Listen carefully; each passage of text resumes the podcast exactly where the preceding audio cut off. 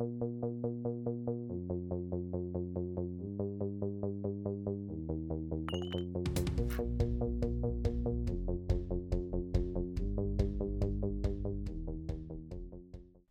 willkommen zu dieser Folge des Podcasts Kritische Stadtführung Münster. Schön, dass ihr zu uns gefunden habt. Die zwei Stimmen, die ihr hört, sind von Matthias und Theresa.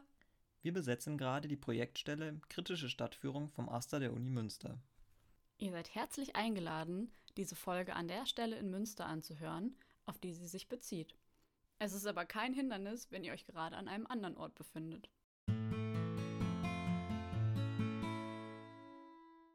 Heute beschäftigen wir uns mit dem Namen der Universität in Münster. Ihre offizielle Bezeichnung ist Westfälische Wilhelms-Universität Münster, aber um diese Benennung wird seit Jahrzehnten kontrovers gestritten. Schauplatz der Debatte ist meist der Senat, das Studierendenparlament und der AStA, weswegen ihr euch für das geografische Feeling gerne vor das Schloss stellen dürft. Dieses ist nämlich Sitz unter anderem des Senats und der AStA befindet sich dann auch direkt gegenüber des Schlosses im südlichen der Kavalleriehäuschen. Der Wilhelm in Westfälische Wilhelms-Universität ehrt Wilhelm II., den letzten Kaiser des damaligen Deutschen Reiches. Doch wieso ist die Uni in Münster, die ja schon 1780 gegründet wurde, nach einer Person benannt, die erst 100 Jahre später lebte? Der Hintergrund ist, die Universität in Münster wurde 1780 auf Betreiben des Freiherr Franz von Fürstenberg gegründet. 38 Jahre später also 1818, wurde sie zu einer akademischen Lehranstalt umgewandelt. Dies kam einer gewissen Degradierung gleich und war deshalb für die lokalpatriotischen Teile der Münsteraner Bourgeoisie eine Schmach. In den Jahren vor der Jahrhundertwende betrieb die Stadtgesellschaft Münster klassische Lobbyarbeit in Berlin, um die Wiederherstellung der Uni zu erreichen. 1902 wurde ihr Wunsch erfüllt. Wilhelm II. gründete die Universität Münster neu 1907 wurde die Uni dann offiziell nach Wilhelm II. benannt. Auch diese Initiative ging nicht vom Kaiser aus, sondern wurde durch die Stadt Münster und die Unileitung angeregt. Seitdem trägt die Uni den heutigen Namen. Kaiser Wilhelm II. war Kaiser von 1888 bis zur Novemberrevolution 1918. Nach seiner Absetzung ging er ins Exil in die Niederlande und hoffte auf eine mögliche Restauration des Kaisertums, welche, wie wir wissen, nie erfolgte. 1941 starb er mit 82 Jahren. Wilhelm II. ist eine höchst kontroverse Figur und es gibt viele Stimmen, die große Teile seines politischen Handelns und seiner persönlichen Einstellungen als inakzeptabel einordnen. Wir wollen nun drei Problemfelder skizzieren, innerhalb derer er oft kritisiert wurde und wird. Zunächst die sogenannte Weltpolitik.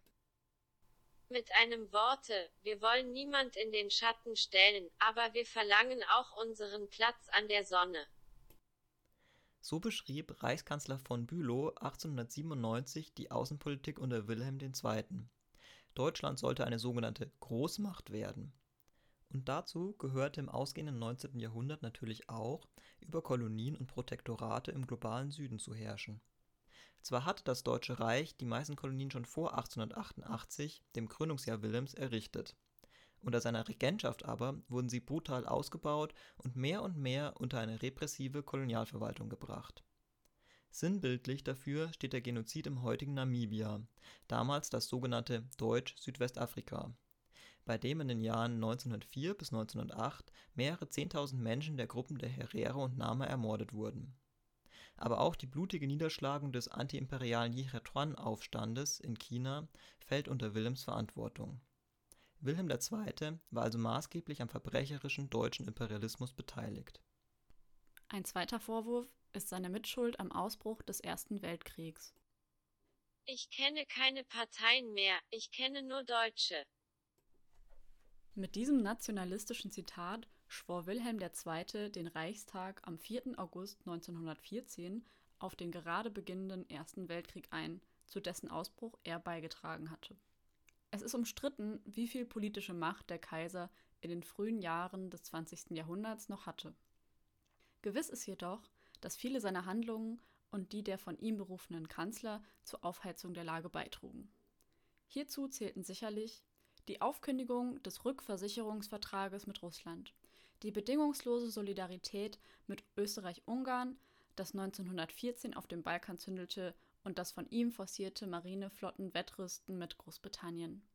Dies sind allesamt Aspekte, die ihm als obersten Befehlshaber mit anzulasten sind. Hinzu kommen seine oft, selbst von der einheimischen Presse, als kriegstreiberisch angesehenen Reden, man denke nur an die sogenannte Hunnenrede in Bremerhaven. Und ein dritter Punkt ist sein notorischer Antisemitismus. Die hebräische Rasse ist mein Erzfeind im Inland wie im Ausland. Sie sind, was sie sind und immer waren. Lügenschmiede und Drahtzieher von Unruhen, Revolutionen und Umsturz, indem sie mit Hilfe ihres vergifteten, ätzenden, satirischen Geistes Niederträchtigkeit verbreiten. Dieses Zitat Wilhelms stammt aus einem Brief an einen US-amerikanischen Freund im Jahr 1927. Wie viele seiner Zeitgenossen war Antisemitismus, also Feindlichkeit gegenüber Jüdinnen und Juden, ein fester Bestandteil seines Weltbildes, wie in vielen weiteren Zitaten belegt ist. Wilhelm II. schreckte selbst davon nicht zurück, explizit eliminatorische Ideen auszuformulieren. So im Gespräch mit dem damaligen britischen Außenminister Sir Edward Grey. Es gibt viel zu viele Juden in meinem Land. Sie müssten ausgemerzt werden. Die kritische Linke, eine hochschulpolitische Liste der Universität Münster, hat ein gruselig zynisches Ratespiel entworfen, bei dem man Zitate Joseph Goebbels oder Wilhelm II. zuordnen muss. Da diese Zuordnung sehr schwer fällt, verdeutlicht dieses Spiel beispielhaft, dass, bezogen auf Antisemitismus, kaum ein ideologischer Unterschied erkennbar ist.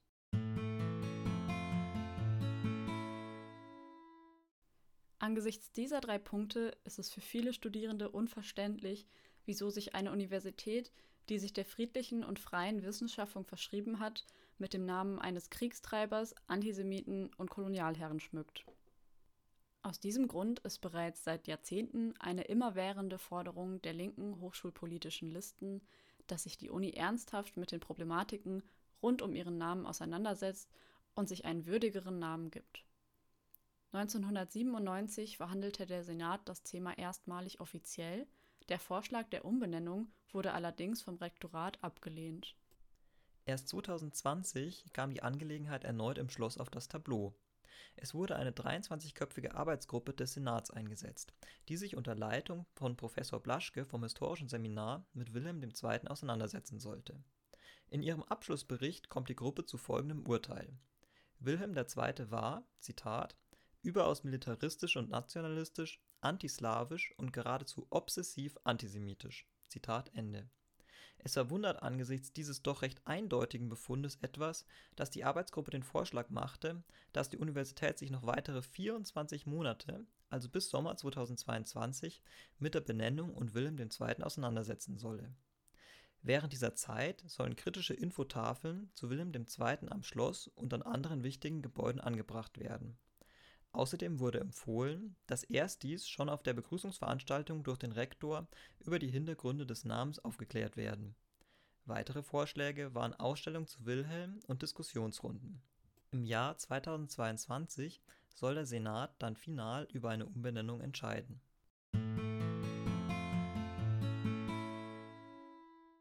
Zuletzt sollen auch einige Argumente gegen die Umbenennung genannt und kontextualisiert werden. Aber die Bezeichnung ehrt doch nicht Wilhelm als Person, sondern den Kaiserposten. Geschichtstheoretisch ist dieses Argument nicht von der Hand zu weisen. Die Uni wollte sich 1907 wahrscheinlich damit schmücken, nach einem Kaiser benannt zu sein und weniger Wilhelm an sich ehren. Oder wie es Professor Blaschke formuliert, Zitat, im Namen ist nicht Persönlichkeit samt Ansichten geehrt, sondern Landesvater als abstrakte Person. Zitat Ende. In der Pragmatik ist das Argument aber wahrscheinlich bedeutungslos. Heute denkt bei Wilhelm II. wahrscheinlich jede Person an den Kaiser in persona und nicht an das abstrakte hohe Kaiseramt. Aber die Umbenennung würde doch so viel kosten. Trotz einiger Recherche konnte nur eine Kostenschätzung ermittelt werden. Diese stammt vom Ring christlich-demokratischer Studenten und beträgt eine Million Euro.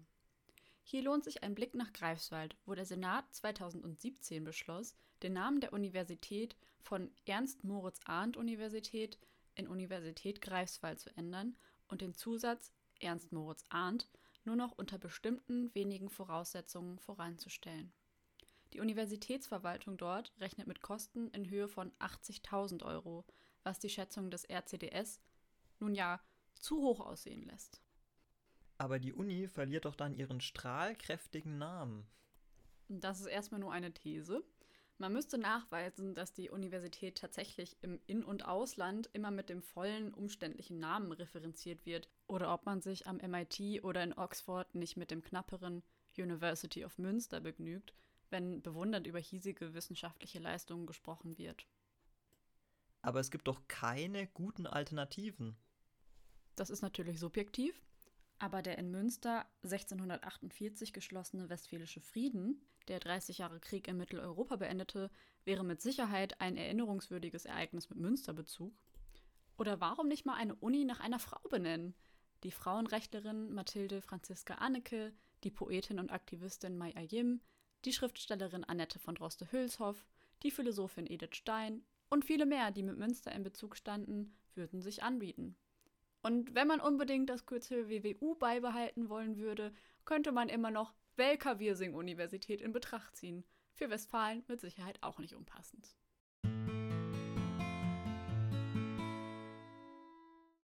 So, das wäre es so heute gewesen. An dieser Stelle bleibt uns nur noch zu sagen, danke fürs Zuhören. Teilt die Information oder gleich den ganzen Podcast gerne mit allen Leuten, die es interessieren könnte. Meldet euch gerne mit Rückmeldungen zu dieser Folge unter kritische.stadtführung.uni-münster.de. Umlaute mit UE. Wir hören uns in der nächsten Folge und widmen uns dann an einem anderen Ort in Münster einem anderen Thema. Macht's gut! Hashtag Welker Wirsing Universität.